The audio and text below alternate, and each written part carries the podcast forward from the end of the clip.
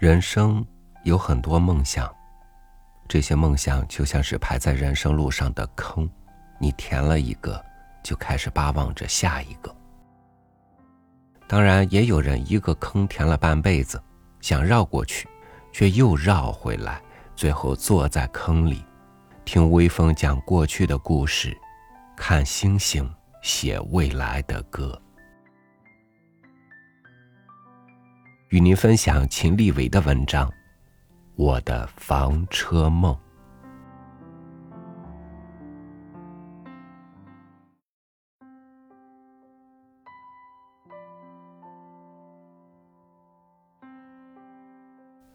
人生在世，每个人都有自己的梦想。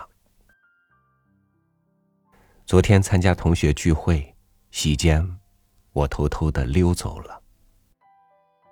也许你心里嘀咕：“呀，老秦呀，你是不是酒力不行，怕酒醉而逃跑？”其实非也。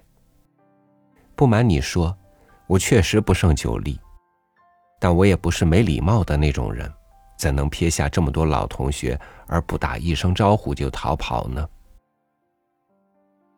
实话告诉你吧。我逃脱的原因是因为在餐桌上听到一位老同学的话。我去年在城里买了一套六十多万的商品房，还买了一部十多万的小轿车。生活就这么过，我总算实现了我的目标。就是这么一句，勾起了我的人生梦想。我当场汗颜，惭愧不已，于是借上厕所的机会而溜之大吉。这位老同学的底细，谁都不比我清楚。他初中毕业后不久，四处打工，浪迹江湖。他捡过破烂，还差点做了乞丐。后来，他托亲戚的福，进了亲戚开的工厂，在那里。他一步一个脚印的爬上来，当了主管，娶了老婆，如今还在那家工厂干。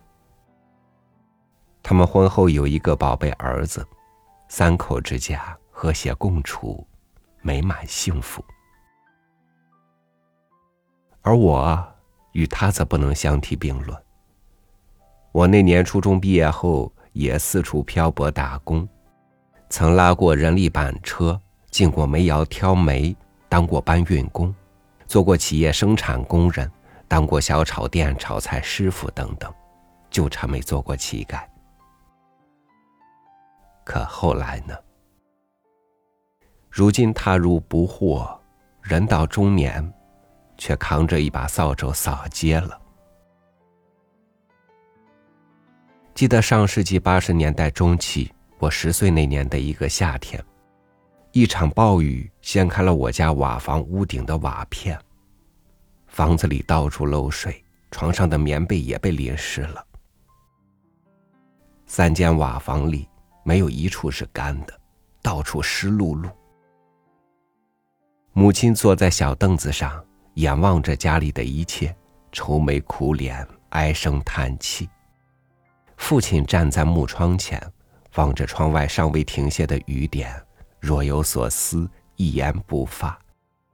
我抬头仰望屋顶那个被狂风掀开的天窗，一会儿又垂手凝望着墙角那辆破旧而锈迹斑斑的自行车。爸，我们家太穷了，以后我要努力学习，争取考上大学。将来我更要努力，让我们家住上安全、宽敞而舒适的楼房。还要买辆小轿车，咱们上街就方便了。我用稚嫩的声音对父亲说。父亲听了我的话，转过头来，微微一笑，意味深长的说：“记住，这是你的梦想，必须努力才能实现呢。”那是。父亲是村里的一名小学老师，每月领着几十块的工资，就靠着这点收入养家糊口。然而时光荏苒，一晃三十多年过去了。如今，每当我看到老态龙钟的父亲和白发苍苍的母亲，心里就有一种说不出的滋味我在家乡的城里打工，住廉租房，一住就是十年。那辆破旧的摩托车也陪伴我十多年了。这些年来，我把它修来修去，它对我也不赖，依然用呻吟的勇气和毅力驮着我上下班。与那位老同学相比，我确实落伍了，因为我常常为这囊中羞涩而苦恼，我的房车梦还没达到。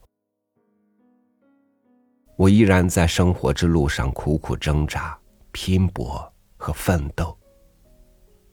我知道，人比人气死人。但我更明白，如果我只做井底之蛙，而不拿自己去跟人家比较，那么我就会孤芳自赏，更不懂得自己与别人之间的差距。这样的话，就永远不会有进步。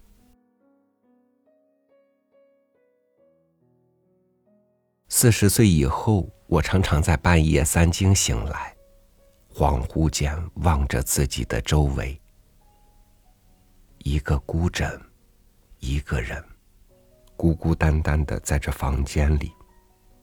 再想想自己的房车梦，却思绪翻滚，辗转反侧，难以入眠。去年秋天的一个夜晚，我不知托了什么福。在梦中梦见我和父母住上了崭新的楼房，还坐着一辆小轿车上街赶集，一路欢声笑语。然而，当我突然醒来，却是一梦呓，泪水不禁汩汩的打湿了胸襟。托马斯·卡拉尔曾说过。没有深夜痛哭过的人，不足以谈人生。可人生对我而言，却是那么的残酷而现实。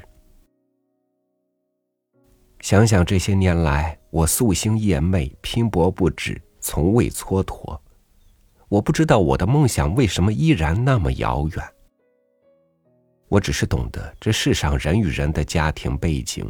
生长环境、聪明才智和机会机遇不一样。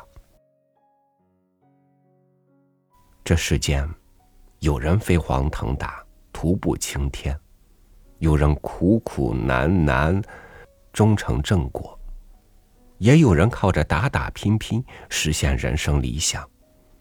亦有人在生活之路上摸爬滚打一辈子，却也难达梦想彼岸。人生总会老去，住着金碧辉煌的楼房、驾着豪华轿车的人会慢慢变老；租房住一辈子、一生骑车代步的人，也难挡岁月风霜的侵蚀。在这千门万户的世界里，太阳每天都是新的。我庆幸自己没有自卑、自暴和自弃。心中依然还有一股前进的力量，它足以让我怀着希望的曙光，奋力拼搏在生活的路上。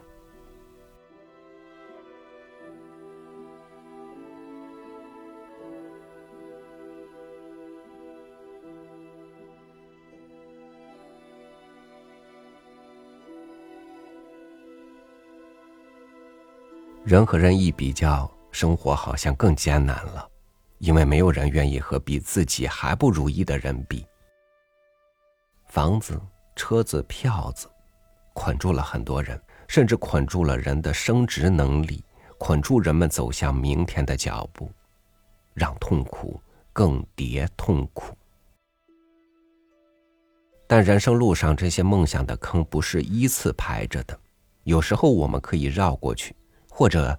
可以去填别的坑，最重要的，这个坑要让你充满希望、充满力量、充满幸福感，让你心甘情愿的躺在他的怀里。感谢您收听我的分享，我是超宇，祝您晚安，明天见。